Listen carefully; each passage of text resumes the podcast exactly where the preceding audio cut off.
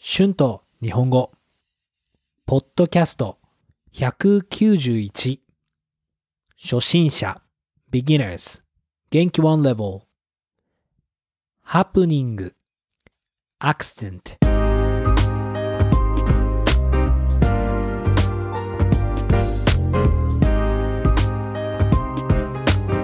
どうも皆さん、こんにちは。日本語教師の春です。元気ですか？えー、今日も一緒に日本語をたくさん聞いて日本語を勉強しましょう。今日のトピックはハプニングについてです。まあ、ハプニングはカタカナの言葉ですけど、英語での意味は少し違いますね。はい。さあ、今日はハプニングについて話したいと思います。えー、まあ人生でハプニングは絶対にありますよね。どうですか？皆さんは今までどんなハプニングがありましたか？大きいハプニングから小さいハプニングまでたくさんありますよね。まあ、小さいハプニングは多分毎月、毎週あると思います。私はよくいろいろなものをなくしますね。はい。まあ気をつけなければいけませんよね。鍵や財布、スマホなどをなくしますね。はい。えー、飛行機に乗り遅れたことも何回かありますね。まあ、旅をすると毎回ハプニングが起きますね。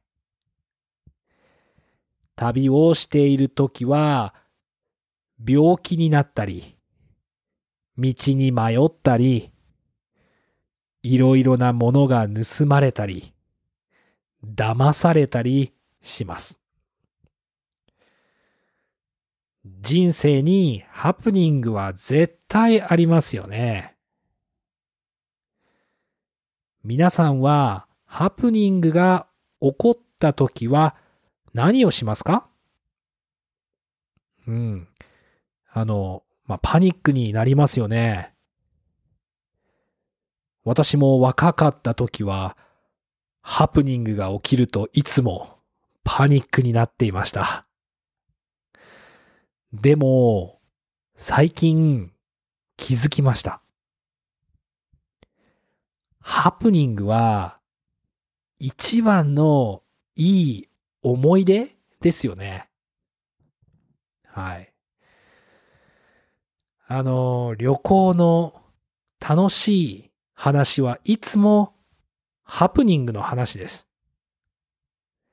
ハプニングが何もない旅行はつまらないですよね。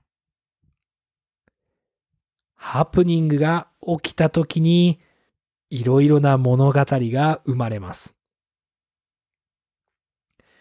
だから最近はハプニングが起きた時もあまりパニックにならないで落ち着けるようになりました。